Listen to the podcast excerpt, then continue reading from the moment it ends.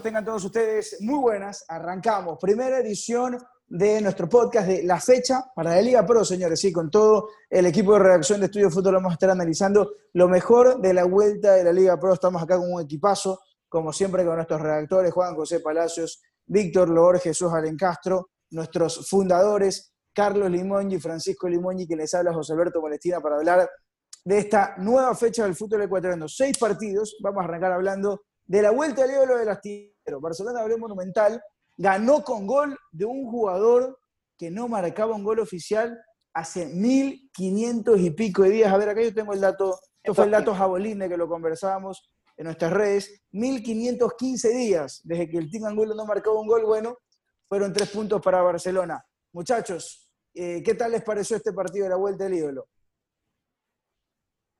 La verdad es que me pareció bastante, bueno, hola con todos, eh, me pareció bastante, bastante interesante. Eh, vi un Barcelona eh, mejorado. Yo cuando terminé, antes de que venga la pandemia, yo Barcelona lo veía muy cansado, producto de todo el trajín de Copa. había podido tener pocos partidos el equipo titular en Liga Pro, siendo que siempre se priorizó Copa, y estaba bastante complicado. Este partido lo vi eh, mucho más, ya mucho más relajado, bien físicamente, dentro de lo que cabe, pues no físicamente después de toda la para de la pandemia. Eh, vi un Barcelona más organizado para salir, ya con sus dos centrales. El único que faltaba en defensa era Pedro Pablo Velasco por tema de lesión y en el medio campo eh, Quito Díaz.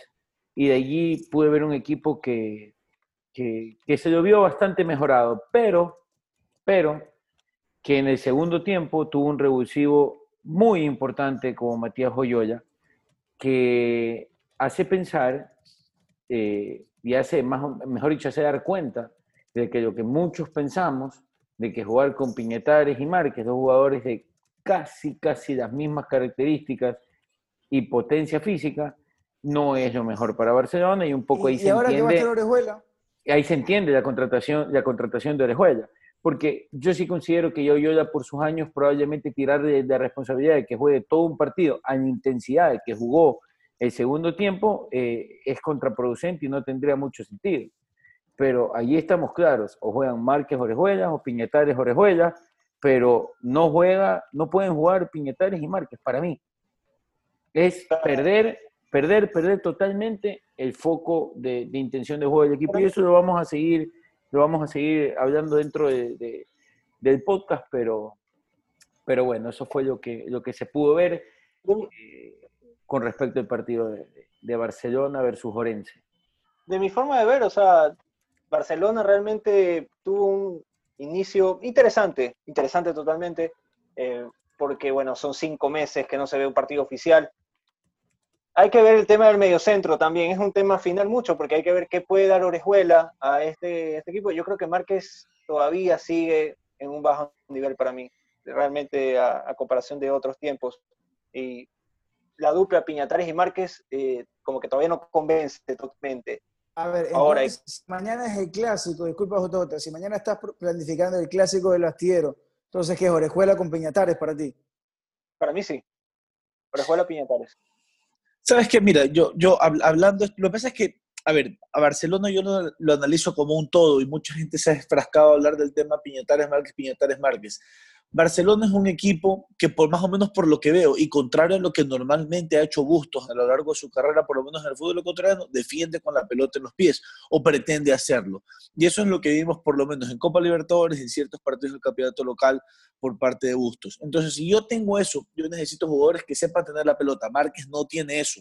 Sumemos a que eh, los laterales de Barcelona eh, por lo menos los que utilizó en el partido contra Orense, tienen muy buena esa predisposición de pasar por atrás de los volantes, de poder eh, eh, desdoblarse, de poder defender primero y saber atacar después.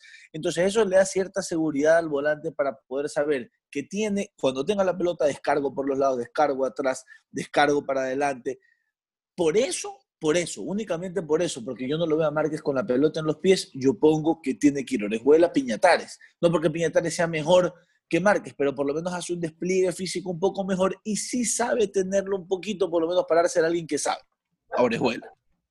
No, porque a, final de cuentas esta, esta conversación termina quedando eh, Víctor y Jesús en el aspecto de las características que necesita el mediocampo de Barcelona para funcionar mejor, porque en el primer tiempo se lo vio eh, sin transición correcta, sin un tipo que agarre la responsabilidad de llevarlo. Yo, yo lo comenté en el entretiempo, que claramente estaba sobrando un volante central, eh, y obviamente no pasaron ni, 10 minutos después del arranque del segundo tiempo, Bustos metió la mano al equipo, y a la cual también arranca otra premisa, cómo los equipos grandes en este país, cuando saben utilizar bien a su banca de suplentes, te terminan ganando los partidos trabados.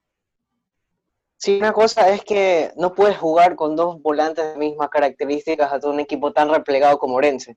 Te sobra, como tú mencionaste, te sobraba uno de los dos, sea Piñataria o Márquez, ya va cuestión de gustos de cada uno, pero no puedes jugar con un equipo que tu rival está muy atrás y tener dos volantes de marca. Quizás eso te funcione ante un Liga, un Emelec, que son equipos que quizás te vayan un poco más, pero Orense que romper y muy gustos y creo que aquí hay una facilidad para los entrenadores, los cinco cambios, tú dices, uy, cometí un error, puedo ya meter esta pieza que mejor me va a corregir. Y otra cosa que quiero destacar es que al fin veo un, un enchufe electrizante por las bandas de Barcelona, con Adonis Preciado.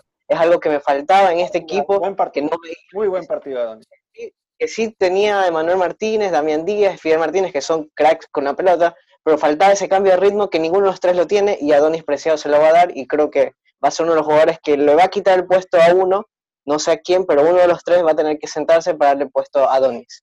Sí, yo coincido con ustedes en el tema del mediocampo, pero también creo que el gran problema de Barcelona y que lo tiene normalmente es que e, e, es esa falta de, definición cuando está frente al arco, porque fíjate que en el primer tiempo, Jonathan Alves, creo que un delantero que, sea bueno y que sepa definir, debía controlar el balón y definir al arco, no hacer ese lujo de, parar el balón, bajarla para la foto y ver qué pasa después. Lo mismo en el tema de Donis Preciado. Alves le da una pelota preciosa para que el man solo defina y, define directamente a los pies del, arquero. Creo que la podías haber elevado. También hay, que darle la derecha.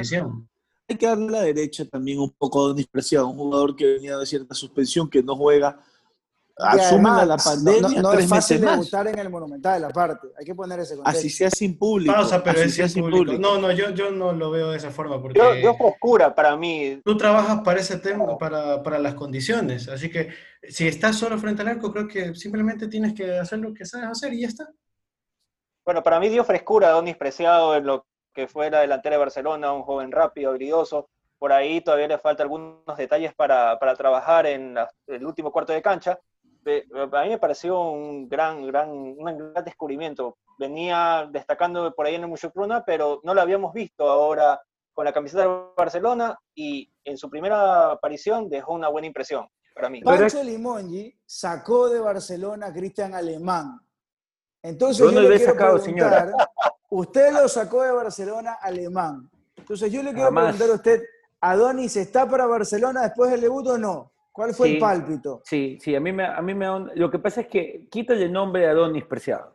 A mí me dijo Jesús que por tu tweet se fue Cristian Alemán.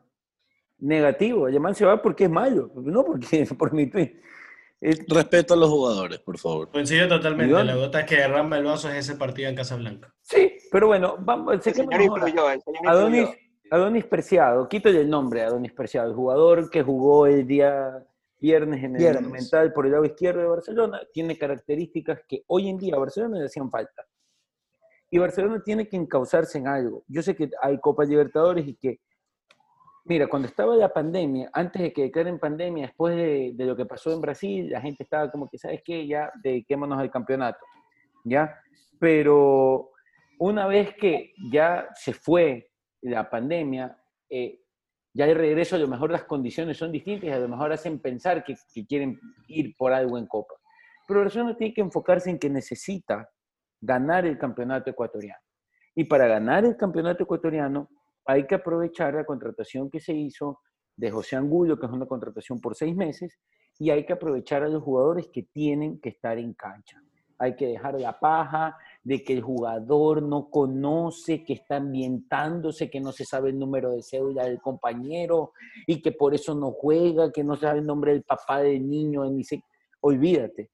Barcelona en, lo, más rápido posible tiene que tratar de comenzar ya a hacer eliminaciones con Orejuela porque este partido nos dio que, que tener un jugador mixto que juegue con el volante 5 un poco más clavado es lo que necesita el equipo. A mí la verdad es que el tema de Alves no me viene gustando ya desde hace mucho tiempo atrás. Porque recordemos que es un año malo de Alves. Sí, es o sea, el, tema, de el tema de Alves para mí es un tema que no es que pobrecito haya chance. Muchas historias de él para mí está ya en un, punto donde, donde para mí no es titular en Barcelona. Probablemente lo mejor sentándolo y volviendo y, entrando de cambio, a lo mejor se lo vuelve a, se lo vuelve a, a, meterlo con en, otro ritmo. Sí, pero para mí... Lo va a banquear Alves, para mí. El Team Angulo lo va a banquear Alves. bueno, probablemente. Para cerrar, para cerrar el tema Barcelona, justo le quería preguntar a Jesús eso. Pensando en la siguiente fecha, ¿Team Angulo tiene que arrancar el titular o no? tiene que arrancar, ya demostró las condiciones en un solo tiempo, e inclusive en el amistoso con Guayaquil City, que es mucho más jugador completo que Jonathan Alves. Creo que Alves es más actitud que otra cosa y siempre lo ha demostrado.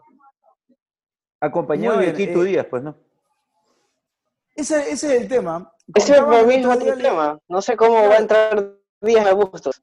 Justo le contaré eso a Víctor, porque Víctor también maneja muy buena información. Sacando Me contaban de que a me contaban de que a Díaz se lo está cuidando para el clásico. ¿Es tanto así, Víctor, o no? Eh, puede ser, porque eh, siempre dicen que, que, Díaz genera ese miedo, con simplemente respetando las distancias, ¿no? Es como cuando dicen que, que, Messi debe estar en cualquier partido del Barça porque ya su presencia genera miedo, asimismo dicen que es con Díaz en los clásicos del astillero. No sé qué tanto eh, pueda aportar esta vez Díaz, porque van pasando los años y yo sinceramente ya no veo ese nivel tan alto. Y, piensen que en la siguiente, en la anterior, perdón, jornada, antes de la pandemia, teníamos esto del, problema de Casablanca. Miren, mucho se lo criticó, ahora creo que pasa por lo mismo. Vamos a hablar de Melec. Vamos a hablar de Melec y quiero arrancar con JJ. Eh, no, porque, no porque JJ tenga algún arraigo con Melec o algo por el estilo, por si acaso. Eh, quiero arrancar justamente con, para mí, la gran derrota de la fecha. Porque así como hay gran victoria, para mí el, el exitazo fue el Independiente, dando una paliza futbolística nacional.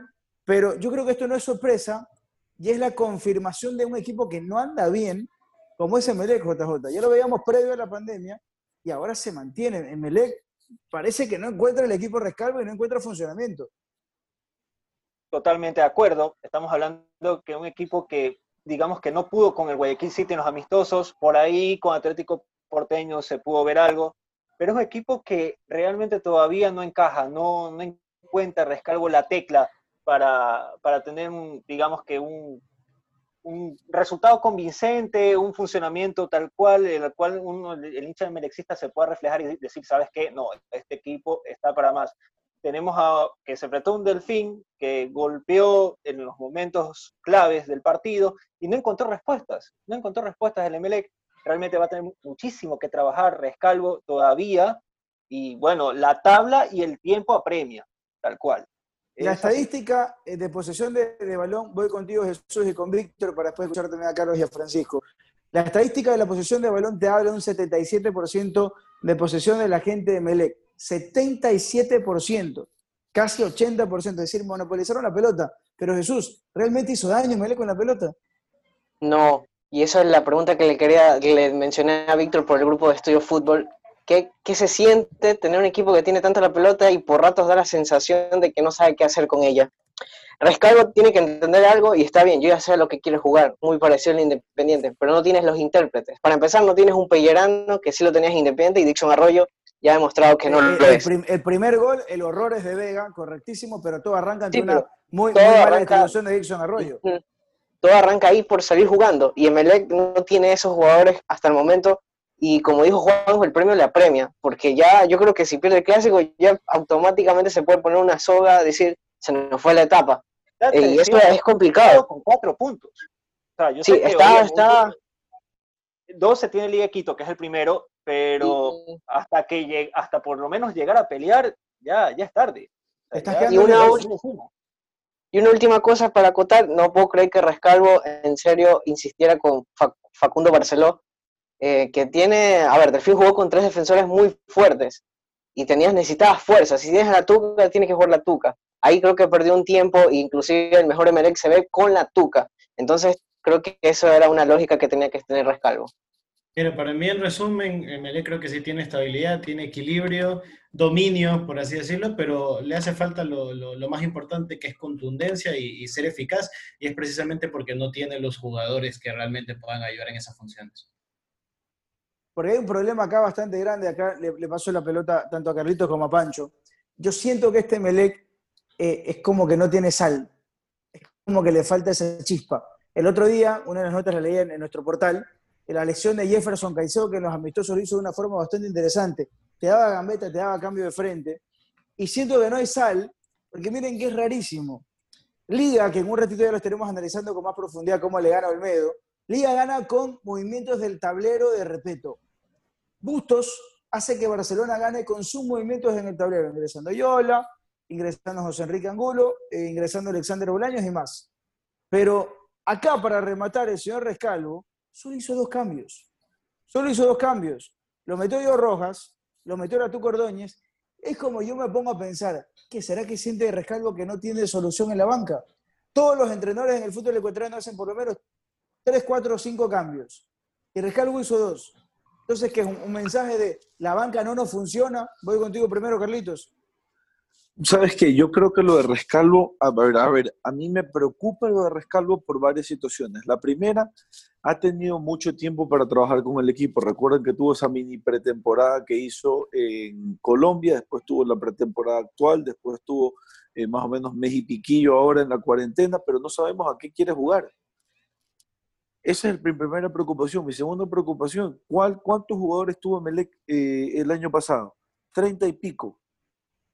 Llegó Rescalvo y, entre préstamos y, rescisiones de contrato se quedó con 20 y pico. Tuvo una plantilla corta. Actualmente tiene una plantilla corta y no tiene a dos por puesto. Entonces, y, para colmo, lo que ves en la cancha es lo más parecido a un carro de funeraria. ¿Sabes cuál es el carro de funeraria? Cuéntelo, por favor. Acompaña, acompaña, pero nunca le entierra. Emelec tiene la pelota, tiene la pelota y sigue y pasan por atrás los laterales y después devuelven a los volantes y hacen un pase horizontal y se la pasan al otro lateral y quiere desbordar y busca quizás un pase por Ayer lo vimos, bueno, eh, estamos grabando domingo, pero el sábado lo vimos a la Tuco Ordóñez a momentos jugando como nunca antes en su vida atrás de los volantes para ver si le llegaba algo, para ver si él podía romper con eh, romper las líneas de la defensa del, del, del, Delfín porque nadie filtraba un pase, nadie ponía nada. Y las pocas veces que llegaba la pelota al área, Barceló con la pólvora mojada.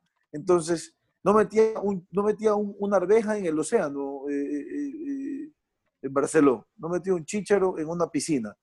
Entonces, todas esas son cosas que se suman y yo sí creo que debería comenzar a preocuparse Melec porque ya tiene bastante horas de vuelo este, este proyecto Rescalvo no es, no es un proyecto nuevo, ya tiene, ya, ya tiene bastantes horas de vuelo y no se sabe cuál es la identidad. Lo que tú decías, sus movimientos. No se sabe si quiere jugar por las bandas, no se sabe si quiere jugar por el medio, no sabe si quiere jugar con los volantes o quiere que los delanteros sean los principales protagonistas, pero hay jugadores que están siendo desperdiciados en este esquema. Ceballos, Rodríguez, jugadores creativos que pues, tienen cerebro y, y buen pie, están siendo desperdiciados actualmente. Siento desesperación en Melec Pancho, no sé cómo la veas tú, pero siento que ya estar a ocho puntos del puntero, que el equipo no funcione, que no tenga gol, como que está haciendo que Melec entre en ese, en ese letargo peligroso en el que también ya es una lucha con la tabla y con tu propia cabeza. O sea, yo lo que veo es que Melec es un equipo que tiene, como, como decía Carlos, como decía Víctor, tiene la pelota, pero no hace absolutamente nada con ella. Hay un tema, yo creo que a Barceló en este campeonato ecuatoriano, no contra todos los equipos, eh, pero contra la gran mayoría le va a costar, porque aquí el fútbol y las defensas son muy físicos y muy rápidos, y yo a Barcelona lo veo, a perdón, a Barcelona lo veo eh, en una velocidad y media, a lo mejor dos, más atrás que el resto, de defensas y de jugadores que juegan en la misma instancia, donde, o sea, en, el mismo, en la misma área donde él se desenvuelve siempre llega tarde, no puede, o sea, se lo ve muy incómodo. ¿ya? Eh, y veo que Melec no, no, no, no, no tiene respuestas. Y sí tiene plantel, que es, lo, que es lo raro. No sé si a lo mejor el fútbol de Rescalvo es muy profundo, muy, muy complejo, lleno muy difícil Sí, entender. entender, pero, o sea, no sé, si yo fuera hincha de Melec, yo, yo, estuviera, yo sí estuviera desesperado, porque tiene el año pasado, la primera parte de este año, todo el tiempo que pudieron hacer pretemporada por tema ya post pandemia, que se estaba por activar, y te, no sé si juegan peor que antes. Mira, te voy a decir un dato, que no está para el dato jabolite, pero es un dato ahí, un datito. Tú sumas los puntos de Barcelona y Melec y con eso llegas a los puntos de liga. Así de flojos han arrancado los del astillero. Ocho puntos Barcelona, cuatro puntos apenas en Melec y Liga, que es el gran puntero. Bueno, pero no quiero, no quiero justificar, pero en el caso de Melec aún es más preocupante, porque Melec ha tenido plantilla completa, no tuvo partidos de Pero Copa. Barcelona tuvo la, costó- la, la le novela de costó- los Libertadores. le costó- sí, le costó también por, por todo este tema, ¿no? No los estoy justificando, pero a lo que voy es que, siendo, o sea, para un, para un hincha de Melec, y para los directores del club y para el mismo técnico, decir, estamos con cuatro puntos y hemos disputado esto a punta de titulares y hemos una está, un- está, Emelec está a gol diferencia del descenso. Sí, de alguna manera sí. Pero, o sea, digamos que es un poco temprano para hablar por ahora de no, descenso. Pero lo que es la realidad. comentar- o sea, es la, tiene, es la realidad. El número tiene está ahí, pero yo creo 4.0. que- Liga Puerto Viejo tiene 4 menos 4 y Aucas tiene 3 menos 6. Emelec está a 4 goles del descenso. No, pero yo creo que todavía para Emelec al menos es muy temprano, es de manera tempranera hablar de este tipo de cosas de descenso. Lo que yo sí creo que para esta fase 1, para mí es importantísimo el resultado del clásico, más allá de lo que engloba todo este partido. ¿Por qué? Porque tenemos a un Barcelona que puede ser que saque un punto 3 en Cuenca, puede ser, o quizás también el Cuenca con todos los ex Barcelona que quieran destacarse pueda, pueda dar la sorpresa. Pero estamos hablando de que este, estos dos equipos, Barcelona y Emelec, más que todo Emelec, tienen mayor urgencia, pero Barcelona también quiere acercarse al pelotón de arriba, que es Liga de Quito, Católica, Técnico, Independiente por nivel también. Y, pero, y el clásico tal cual de ahora va a ser recontra importante, va a marcar, a uno de los dos lo va a marcar el resto de la fase. Emelec solo le ganó al peor equipo del campeonato, que es el Aucas. Solo le ganó al Aucas. Ojo al dato con eso. Un arranque muy malo de Emelec. Hay que decirlo así. Es un arranque recontra malo de Emelec del año. Es Así, bajo, pero yo no, yo no creo que Emelec así, digamos, que No, no, cinco a ver, ojo. yo- descenso, yo no, no, ojo. no, no, no me malinterpretes, JJ, la gente que nos está escuchando. No digo que Melec vaya a pelear el descenso. Estoy diciendo que hoy, hoy está a cuatro puntos, a cuatro, a cuatro goles del descenso. Hoy. O sea, Así está de haciendo malo un es el arranque de gol, Melec. más o menos de alguna manera. Sí, hoy, hoy así de malo es el arranque de Melec. Quiero hablar de liga. Quiero Eso hablar me de gusta. liga. Ver. porque te quiero hacer una pregunta. A ver. ¿Jugó hoy día Beckenbauer o no? ¿O sigue en el banco? Jugó, pero ¿sabes qué jugó? Entró, entró, entró. entró. Sí, jugó, entró al cambio, entró al cambio. Entró. ¿A qué minuto Entró, entró, entró porque Kunti Caicedo es un desastre. Lo voy a decir así, Mal lo voy a decir así de crudo. Mal. El Kunti Caicedo es un desastre. Me Kunti cuesta Caicedo- creer que en la plantilla de liga no haya un central mejor que él. Me cuesta creer que no hay, y te estoy hablando desde los juveniles hasta cualquiera. O sea, me cuesta creer que hay alguien que esté por debajo de él. Hoy una foco jocosa en Twitter, Arturo Millanes, que es la quinta opción de respeto en la saga central. La quinta opción de respeto. Para eso se fue Moisés Croso allá. Para eso, para hacer la quinta opción. Pero bueno, eh, al- Liga empezó ganando. Moshe Corozo.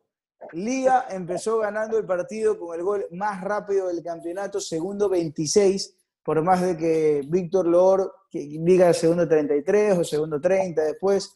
Cambió como Con cinco capture, veces. con capture, con prueba. Sí, ustedes, ca- cambió como cinco veces el tweet, pero no importa. Y eso que no le mandaba hasta la prueba. Te estoy haciendo bullying, tranquilo, Víctor, te estoy molestando. Eh, pero bueno, ganó Liga. Liga es el puntero del campeonato. Liga B, muy por encima del resto, como que así, lo ve por debajo nomás Liga el resto del campeonato, No. Víctor, o no? No, yo, yo no creo. Ha tenido la fortuna de sumar todos los puntos, pero como lo venía diciendo respecto en la rueda de prensa, igual habían imprecisiones habituales al- de las normales. Hay que sumar, bueno, ya el tiempo sin jugar, el campo de juego también, pero Liga termina siendo un justo ganador, pero tampoco es que estamos viendo el, el gran juego de Liga de Quito. Así No, que, Liga, Liga jugó horrible el primer tiempo, ¿no, JJ? sí, Sí, Pregunta, ¿y cuándo ha jugado bonito en los últimos tres años? A ese punto iba, señor eh, Carlos aquí eh, estamos- Francisco Limoñi, se parece Pero resulta bastante, que Liga es, es el Liverpool de club, pues. ya, a no, ver, pero- Pero tiene, Pero, pero o sea, tiene 12 es puntos de que- 15 Es años. que también hay que ver el tema. Pero no juega bonito. Nunca ha jugado bonito un equipo de respeto para mí. Nunca. Tal cual. O sea, para mí el equipo de respeto juega, es efectivo y ya, consigue los puntos, consigue los objetivos tanto a corto y quizás largo plazo. Ya lo hizo en el 2018. Pero para mí es un, equipo que es efectivo o busca los puntos necesarios y ya. O sea, no es un equipo que luce realmente. Sí, voy a a, mezclar las dos cosas. Cuando me refiero que, que está lejos de lo que quiere Repeto, no es que me refiero a una especie de tiki-taka, ¿no? Sino que el, el- efectivo que puede llegar a ser, porque solo hay que recordar los años anteriores. Viene de ser campeón de la Copa Ecuador del 2018 y vicecampeón del 2019. Entonces no es que estamos hablando de alguien que solo juega a cualquier cosa. No, yo sé, o sea, pero obviamente los resultados a la larga no lo discuten, pero no es que tampoco el, el juego es bello acerca del señor Pablo Repeto. Vea eso, sí. En ese caso tenemos que Repeto siempre ha sido efectivo, no gusta mucho, está puntero, tiene 12 puntos y ya, o sea, el resto que la miren abajo nada más. O sea, Pablo Repeto es ahora el técnico que es líder del torneo. Señor Iso, ¿usted qué opina, pues? Este, yo quería, que ya lo de Repeto es cuestión de gustos. Yo siempre digo que ya cada uno tendrá sus gustos, pero tengo que destacar que Repeto es el mejor entrenador que yo veo en mano a mano o lecturas de partido. Porque él supo Jesús, el problema, Jesús. las bandas, Ah, las bandas, Jesús. y él despertó eso. Y hoy lo demostró nomás con los De- cambios. digo ahí, Déjelo hablar, a, déjelo hablar a Jesus. Déjelo hablar Pero a es que-. Hasta el perro está en contra de lo que dice. Comienza a hablar que Repeto es el mejor técnico y le ladra encima. Dios santo, o sea, está bien, el fútbol se lo valora, se lo aprecia en juego, pero se lo valora en goles, digámoslo así, pero tampoco vaya- nos vayamos tan de largo, Jesus, por favor. No, yo no digo que Repeto sea el mejor entrenador de, de aquí, no me gusta, pero tengo que respetar que lo que hace bien, lo hace bien. Él tuvo una gran lectura del partido, porque tuvo un pésimo primer tiempo, pero él mismo termina solucionándolo. Y ya cuestión de lo de Moisés Corozo, yo creo que eso más fue una pelea de directivos que otra cosa, Hoy, porque ya sabemos hoy- que Guti Caicedo es preferido de Repeto. hoy Sí, yo creo que aquí molesta todavía un poco ese- ese Antonio fichaje. Valencia. Hoy empezó el Chuchaki por Antonio Valencia. Acuérdense de mí, para que el equipo de Repeto empiece a funcionar, lo tuvieron que retroceder a Sornosa, a la zona de volantes centrales, para que alguien juegue. Porque así como No, nos que falta podíamos hablar nosotros. Correcto, para mí Pero Piovi mejor Sornosa no- hoy. Pero no así como hablábamos de Barcelona, que no funcionaba el doble 5, algo parecido pasó con Liga. Pero no es que- Chuchaki pos Antonio Valencia, es el Chuchaki pos Orejuela, porque desde Orejuela que no encuentran eso, Antonio Valencia No, porque con. Antonio Valencia estaba funcionando bien. Con Antonio estaba Claro, era un trabajo más silencioso. Cuando, cuando lo bajaron de, de, los, de los laterales a volante central, sí tuvo buenos partidos. Sí tuvo Para mí partidos. también. Pero bueno, muchachos, eh, ¿les parece arrancamos con el jugador de la fecha? Por favor, señor Pancho Limón, y para usted el jugador de la fecha. Para mí, el jugador de la fecha, José Angulo, por el gol, porque da los tres puntos que tanto necesitaba Barcelona, porque se vuelve después de mil y pico de días a anotar, por, por todo lo que conlleva su regreso al fútbol ecuatoriano, en fin, un gol importante que da tres puntos al equipo, que, que- que lo, lo mantiene con esa, con esa esperanza en el horizonte de poder alcanzar algo en campeonato. Pancho, eh, Pancho ya dijo su nombre, Carlos Limoñi. Eh, yo creo que Matías Oyola, yo creo que eh, regresó después de mucho tiempo y fue el catalizador de ese equipo. Matías bien. por lo que significa para Barcelona ahorita. Un hombre romántico, acaba de hablar Carlos Limoñi diciendo a Matías Oyola el MVP. Eh, JJ Palacios.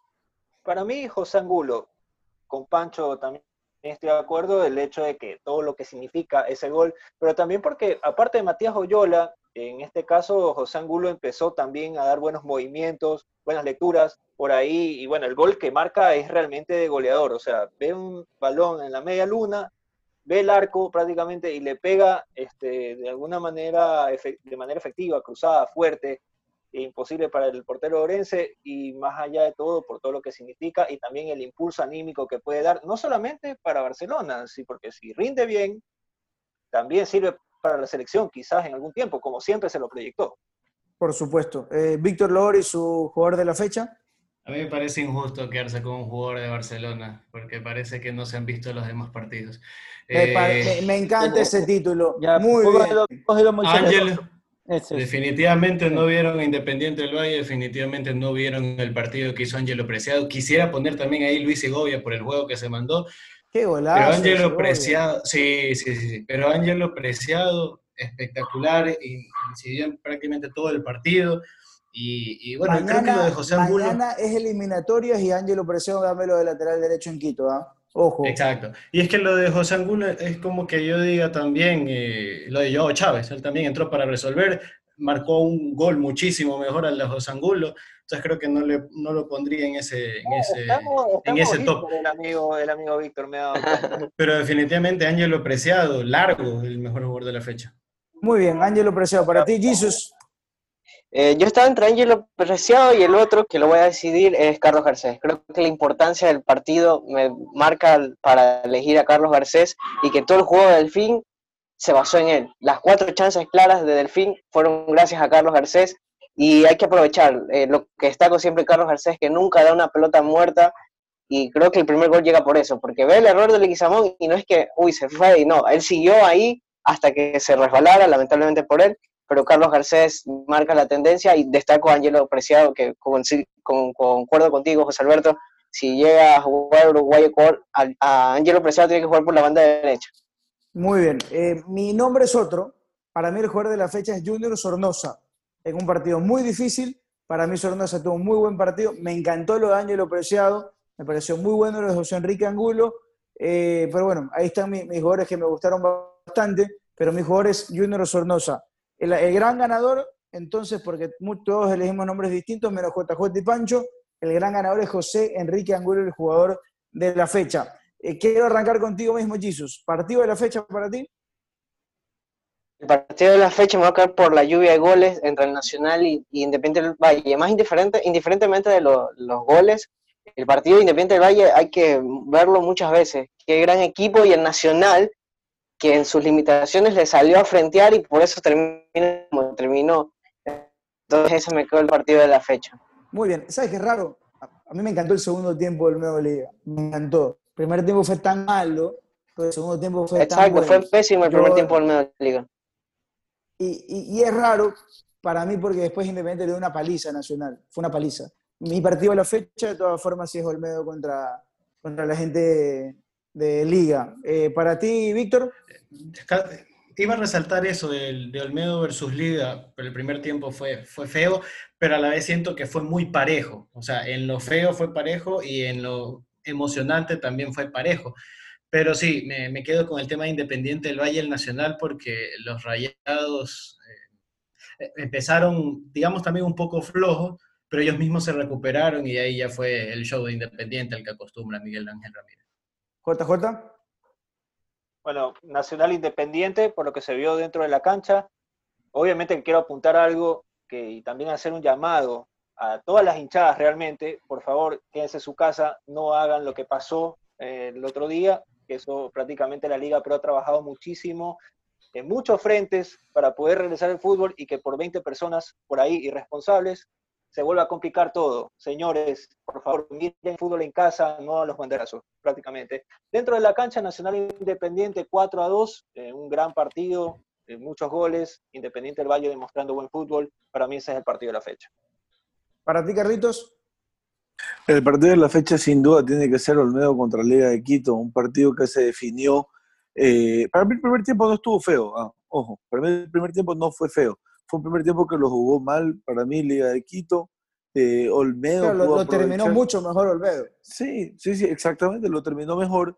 Eh, aparte que la, la, la, desventaja que es jugar en esa cancha eh, es complicado. y me, me, me, parece bien por cómo cierra y cómo cambia el equipo de liga. Asienta muy bien, acierta, perdón, muy bien, repito, al momento de hacer los cambios. Bien, Panchito, ¿para ti? Olmedo llega también, el partido de fecha para mí es Olmedo llega. Tenemos un problema, tenemos un problema. Está empate esta historia. ¿Sabes qué puede ayudar a Liga? Porque, que ¿Sabes por qué puede? Por, porque igual dentro del campo de juego hubo un mundialista. Entonces ya con eso le da más reales a No, no, no, pausa. ¿Sabes por qué? Porque quizás ese Olmedo Liga pueda tener un, un punto extra porque el Nacional también al final fue pobre lo que hizo. Ojo Creo con que nos algo. estamos quedando con eh, Independiente por la lluvia de goles, pero creo que el Nacional a la larga, larga es un equipo que está malo. Ojo Acabo con de poner tema- en, en el acta, disculpe abogado Limón, acabo de poner en el acta de la fecha que en desempate por voto adicional de Víctor Logor ha quedado entonces Olmedo Liga partido de la fecha. Abogado, disculpe. Sí, no, no, nada más, nada más un pequeño detalle. Los amigos que nos comienzan a escuchar, que ya están comenzando a ver los perfiles de cada uno, ya saben que Francisco es el Tano Pazman, que Jesús es el lírico del fútbol. Víctor, aparte de ser el trovador de la noche, es un hombre muy pegado a los equipos de la sierra. Muy Sí, pegado sí, a los amigos de la sierra. Entonces, de, por lo general, cuando usted escucha un comentario con- de él, tiene cierto sesgo. No, Nada más para, mentira, para dejarlo de claro. Le mando Eh, un abrazo, Víctor. No, No, lo que pasa es vamos. que uno ve todos los partidos. Está bien, está bien, está bien. Eh, solo para cerrar, el, el gol de la fecha, Uy, eh, rapidito, rapidito, rapidito. Para mí, Ángel Gracia. Quisiera, también quisiera escoger el de Ángel Gracia, pero creo que el de Joao Ángel Chávez Gracia. es más difícil. Ese, más en porque Quito, en Quito fue. Lo hace en menos tiempo. Es que para mí Ángel Gracia es más difícil por el tiempo, Sí, en la, la altura. presión, obviamente, pegar un tiro libre al minuto Sí, sí, es verdad, de ahí 93 sale, en de altura es complicado. Ojo, que no jugar en altura. Angelito, gracias. Para ti, Jesús. Ángel Gracia.